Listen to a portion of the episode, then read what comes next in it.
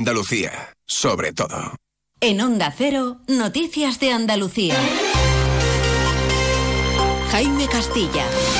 Buenas tardes. Los agricultores y ganaderos andaluces mantienen sus propuestas, sus protestas este jueves y ya van tres días consecutivos. Hoy han vuelto a cortar carreteras como la AP4, la A92 o la A7 y algunos de esos bloqueos continúan de forma intermitente hasta ahora. Estas concentraciones independientes dejan centenares de denuncias y al menos siete detenidos, uno de los cuales ha prestado hoy declaración ante el juez por presuntamente haber agredido a un guardia civil en Granada. Además, esta tarde llegan las lluvias a toda la comunidad con la borrasca Carlota.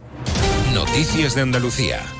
Cortes intermitentes en carreteras como la A92, la A7 o la AP4 han provocado hoy de nuevo los agricultores y ganaderos andaluces. En esta última, la que une Sevilla con Cádiz, los manifestantes pretenden seguir durante todo el día, como explicaba a Onda Cero Curro, un agricultor del municipio de Lebrija, al que no le preocupa la previsión de lluvia para esta tarde si no las mantenemos, ¿qué función o qué finalidad ha tenido esto? Ahora mismo nadie se pone en contacto con nosotros, nadie hace nada por arreglar nada, si no hace nada por escucharnos y solucionar los problemas, la verdad que no, no pensamos de parar tampoco. Yo, si tuviera que coger cachofa, llueve, vente o granice, yo tengo que estar cogiendo cachofa. ¿Ustedes creen que a mí me va a importar ponerme ahí en medio sin nada de pie si está lloviendo? No me importa ni a mí ni a muchos de nosotros.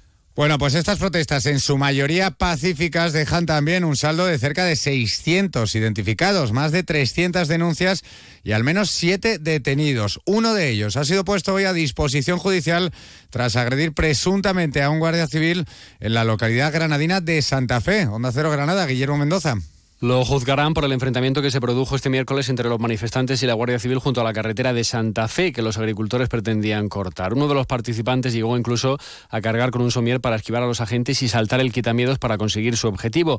Cinco más fueron detenidos pero ya han sido puestos en libertad. José Ángel Osuna es uno de los agricultores que participaron en las protestas. No, no nos gusta eh, que hayan llegado a ese extremo, bien sea por exceso de la Guardia Civil, un exceso de celo o tal vez porque siempre habrá algún exaltado. Las asociaciones agrarias de Granada han criticado estas acciones y aseguran que se sumarán a las concentraciones oficiales. La primera arranca el próximo miércoles 14 de febrero. Bueno, pues a pesar de estos cortes e incidentes, por ejemplo, hay un corte total en este momento en la carretera A406 a la altura de Navace, Redonda, en la provincia de Sevilla. A pesar de ellos, por ahora no hay problema de desabastecimientos de productos de ningún tipo en las grandes superficies y comercios de Andalucía. Pedro González, buenas tardes. Buenas tardes. Pues es lo que explica el secretario general de la Confederación Andaluza de Empresarios de Alimentación y Perfumería, Sergio Cuberos.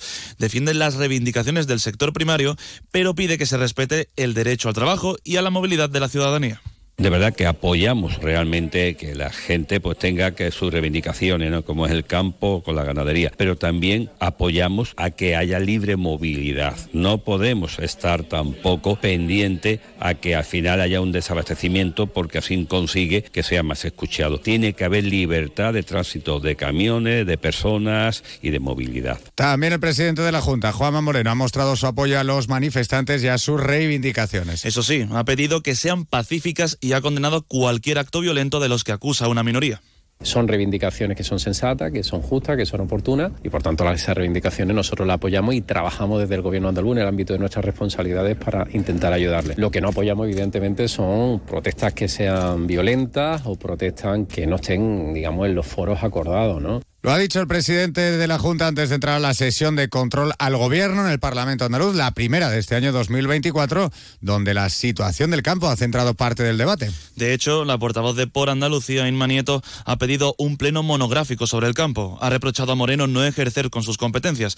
Entre ellas destaca la no aplicación de la ley de cadena alimentaria, a lo que el presidente le ha respondido que la culpa es del gobierno central por no desarrollar esa norma.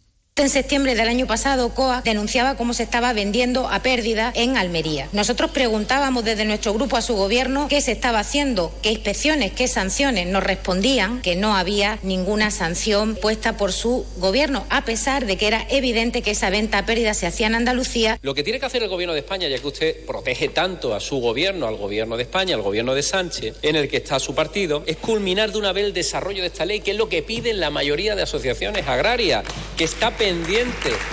Que se dejen de anuncios. Que dejen de anunciarlo.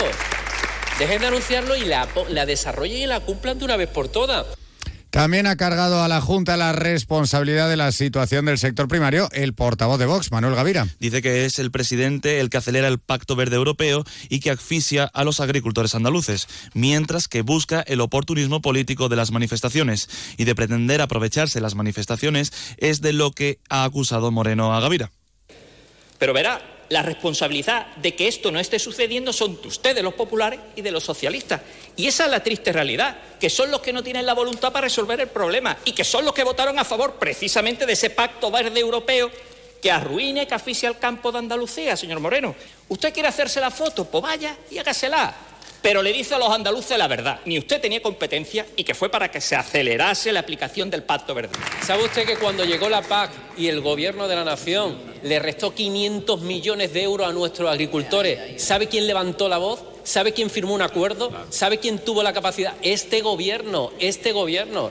Por tanto, quien está en el tajo, quien está en el tajo de verdad, es la señora consejera y este gobierno. Sin dejar los asuntos del campo, como les hemos contado, tenemos una última hora. El juzgado de primera instancia de instrucción número 2 de Santa Fe en Granada ha acordado la puesta en libertad provisional del hombre detenido en el transcurso de los incidentes durante las protestas de agricultores en Granada que les contábamos hace unos minutos. Pero volvemos al Parlamento andaluz porque la interpelación del portavoz del PSOE, Juan Espadas, ha versado en este caso sobre el estado de los servicios públicos. El líder socialista ha hecho una enmienda a la totalidad de la gestión de la Junta en todos los servicios públicos y en concreto ha insistido en las listas de espera sanitarias. Moreno le ha respondido recordando el aumento de la inversión y el plan de choque aplicado pese a la falta de financiación del, del Gobierno central.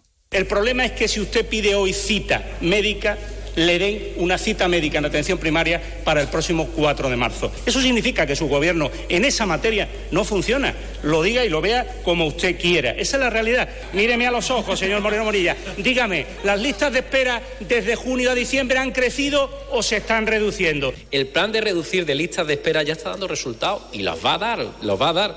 De octubre a diciembre se realizaron 10.300 intervenciones quirúrgicas más en procedimientos garantizados. Y todo esto lo estamos haciendo, señor Espada, con 1.400 millones de euros menos todos los años. 1.400 millones de euros que supondría tener la capacidad y la suficiencia financiera para resolver muchos de los problemas de los servicios públicos. La 1 y 57. Yo cuido de la sanidad pública. Y yo. Y yo. Y yo. En CESIF trabajamos por ello. Un incremento de plantillas. Por una carrera profesional ágil y efectiva para todas las categorías. Por contratos más estables y bolsas actualizadas. Porque si tú no te conformas, nosotros tampoco. Yo cuido de la sanidad pública. Confía en CESIF. Canasta de bodegas Williams ⁇ Humbert patrocina los titulares. Los trabajadores del Servicio Municipal de Limpieza de Cádiz han desconvocado finalmente la huelga prevista para este fin de semana de carnavales tras llegar a un acuerdo con la empresa. Mañana tiene lugar en el Gran Teatro Falla la final del concurso oficial de agrupaciones de carnaval. Hoy ha abierto sus puertas al público en Córdoba la nueva biblioteca municipal Grupo Cántico. Centenares de cordobeses se han acercado desde las 9 de la mañana a conocer las instalaciones de este edificio con más de 7.000 metros cuadrados y 240.000 archivos que cuenta con la última tecnología. Y esta tarde presten atención porque llegan las lluvias a Andalucía gracias a la borrasca Carlota procedente del Océano Atlántico. Va a entrar por la provincia de Huelva, donde a partir de las 8 de la tarde está previsto activar el aviso amarillo por fuerte oleaje, viento y tormentas que van a extenderse por toda la comunidad a lo largo de esta noche. Luis, estoy pensando en comprarme un coche blanco. ¿Qué dice Yuyu? ¿Blanco? Cómpratelo negro. No, no, no, no. Blanco y grandecito. Ahí con la familia. Anda ya, Yuyu. Cógete un deportivo, un caprichito. Caprichito el canasta que me voy a pedir. ¡Eh, pues otro para mí! Hombre, por lo menos en eso siempre estamos de acuerdo. ¡Canasta! No, ni nada. Disfruta con un consumo responsable.